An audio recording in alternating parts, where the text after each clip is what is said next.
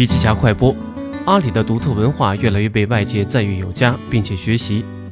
阿里布道者张大山分析了各个阶段的企业文化策略的不同。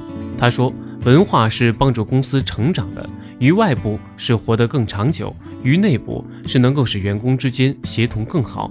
那么，初创公司如何设立自己的文化呢？除了根据自己公司的特点去打造特色文化，落地的时候要关注这四点：第一，对员工的处理、招聘和开除，招什么样的员工就意味着你要什么样的文化；第二，奖惩分明，丑话当先，而不是秋后算账。明确奖惩，大鸣大放，奖要讲的心动，罚要罚的心痛。第三，阶段性的成功可以采取小目标、小奖励，每天进步一点点，让员工自己定目标。员工间的 PK 等方法，让员工达到不同阶段的要求。第四，氛围打造，结合每家公司的特点举办活动。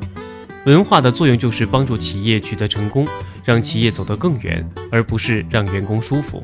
对一个公司而言，对员工好，但不讨好员工是一个原则。